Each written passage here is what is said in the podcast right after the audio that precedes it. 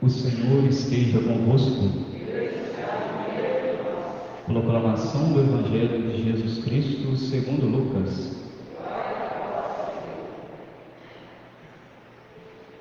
Naquele tempo, Jesus tinha naquele tempo, Jesus contou esta parábola para alguns que confiavam na sua própria justiça e desprezavam os outros.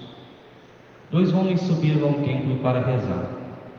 Um era fariseu, o outro cobrador de impostos. O fariseu de pé rezava assim em seu íntimo: Ó oh Deus, eu te agradeço porque não sou como os outros homens, ladrões, desonestos, adúlteros, nem como este cobrador de impostos. Eu jejuo duas vezes por semana e dou o dízimo de toda a minha renda. O cobrador de impostos, porém, ficou à distância e nem se atrevia a levantar os olhos para o céu, mas batia no peito, dizendo: Meu Deus, tem piedade de mim, que sou pecador. Eu vos digo: este último voltou para casa justificado, o outro não, pois quem se eleva será humilhado, e quem se humilha será elevado. Palavra da salvação. Ave Maria, cheia de graça, o Senhor é convosco. Bendita sois vós entre as mulheres, e bendito é o fruto do vosso ventre, Jesus.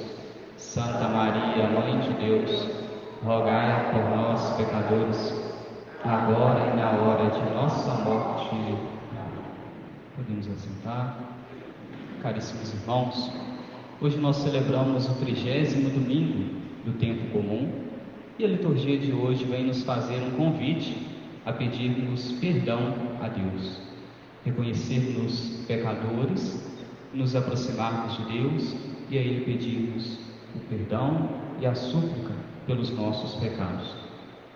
Quando nós olhamos para a primeira leitura de hoje, também para o Salmo, nos é falado que Deus, Ele escuta com um olhar compassivo, com um olhar bondoso para a súplica dos seus filhos para a súplica dos seus filhos pobres. E aí é que é importante nós, ao olharmos para este texto, é, nos determos no que é o sentido da palavra pobre, o que é a palavra pobreza que aqui nos fala este Evangelho. Aqui não é o pobre no sentido material, porque senão nós esvaziaríamos muito o sentido bíblico, que Deus aqui nos convida a refletir, que a palavra de Deus nos convida a refletir nessa primeira leitura. Quando se fala de pobre, o que é uma pessoa pobre? O pobre é aquele que às vezes não tem muitas condições, aquele que tem o necessário, às vezes, para sobreviver. Às vezes ele ganha lá o seu salário com luta, com garra, paga as suas contas, faz todas as suas despesas, no final não lhe sobra quase nada, mas ele conseguiu arcar ali com o necessário.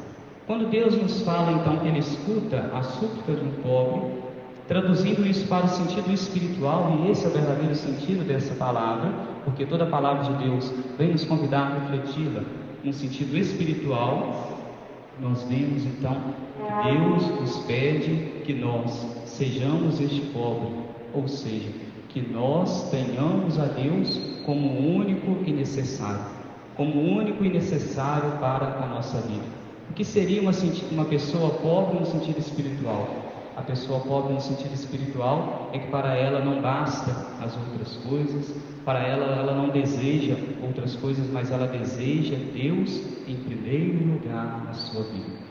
E aquele que coloca Deus em primeiro lugar na sua vida e vai deixando com que Deus vá trabalhando no seu íntimo, vai trabalhando no seu coração, porque ele vê Deus como único e necessário para si, Deus então, com um olhar compassivo, devolve também toda essa atenção a este filho. Então, ele ganha o coração de Deus porque se aproxima de Deus sem reservas. Se aproxima de Deus com o coração todo inteiro, todo entregue a Ele, como nós ouvimos no Evangelho de hoje, este homem que era cobrador de impostos e que se aproxima de Deus para poder pedir o perdão e a misericórdia. Nos é falado no Evangelho que dois homens se aproximaram de Deus no templo. Foram até o templo Um se reconhece pecador, é importante a gente se recordar que o cobrador de impostos naquela época era uma pessoa mal vista pela sociedade da época, era uma pessoa que estava interessada em fazer falcatruas, em retirar daqueles que às vezes tinham tão pouco, cobravam altos impostos além daquilo que se deveria ser cobrado, e ele embolsava tudo isso, ficava com tudo isso, era, nós poderíamos dizer, um pecador público. Mas agora também de forma pública, ele se aproxima de Deus para poder pedir perdão. Ele bate no peito, nos é falado no Evangelho, se ajoelha e não se atreve nem a levantar os olhos para o céu, porque ele percebe que ele errou, ele percebe que ele está errado e que Deus é o único e necessário para ele. De outro lado, nós vemos este outro homem, um fariseu, que de certo modo fazia tantas boas obras, tantas boas coisas, ele olhava para tudo aquilo que ele fazia, tudo aquilo que ele estava realizando na sua vida e não se lembrava de Deus, mas Deus para ele era ele mesmo. Nós vemos nesse evangelho que em poucos momentos ele diz, ele, ele pronuncia a palavra Deus, mas nos outros momentos ele diz que ele louva a Deus porque ele não é um ladrão, porque ele não é desonesto, porque ele não é adúltero, porque ele não cobra os impostos, porque ele jejua duas vezes por semana, porque ele paga o seu dízimo, ou seja, ele vai só se engrandecendo. E quem nós devemos engrandecer é quem? Devemos engrandecer é a Deus. E nesse momento esse homem se esquece de Deus e ele coloca no lugar de Deus ele mesmo. E aí aqui é um convite para cada um de nós. Ao recordarmos no dia de hoje Deus, nesta liturgia, nos convida a pedirmos o seu perdão e a sua misericórdia, nós nos aproximarmos de Deus sem reservas. Nós poderíamos pensar aqui neste homem que era um cobrador de impostos, às vezes pessoas que até tinham condições de pagar um imposto mais elevado e ele cobrava aqueles impostos elevados daquela pessoa, ele poderia de certa forma se aproximar de Deus nesse momento para poder pedir perdão e começar a se justificar, a se desculpar, dizendo: Ah, eu fiz isso, mas tal pessoa tinha condições de oferecer um imposto maior, por isso eu assim cobrei. E poderia ir se justificando, semelhante a nós, às vezes, quando vamos pedir perdão e misericórdia a Deus. Quantos de nós que às vezes arrependidos dos nossos pecados, das nossas culpas, começamos num primeiro momento a pedir perdão a Deus, mas depois vamos nos justificando. Ah, eu cometi tal pecado porque aconteceu isso comigo, porque eu briguei com fulano, porque na minha casa aconteceu aquilo, e não sei mais o que, eu vou arrumando o que? Justificativas para o meu pecado, justificativas para o meu erro. E Deus hoje nos convida a isso. Não procurarmos justificativas, mas abaixarmos a nossa cabeça, nos curvarmos diante de Deus e pedirmos o seu perdão e a sua misericórdia pelas nossas faltas. Semelhante àquilo que fez São Paulo.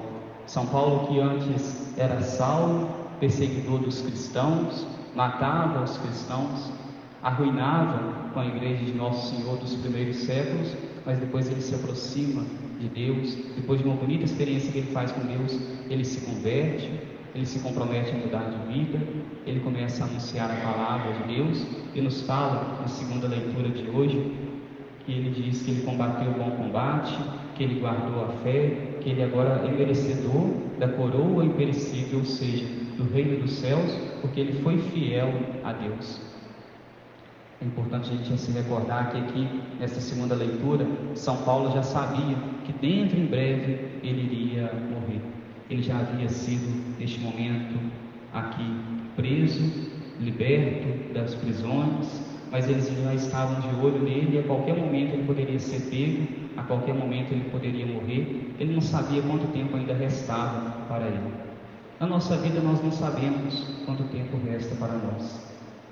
Quantas pessoas que às vezes viveram o seu dia pensando que às vezes tivesse um amanhã e depois não tiveram o seu amanhã. Então nós devemos viver cada dia como se fosse o último das nossas vidas.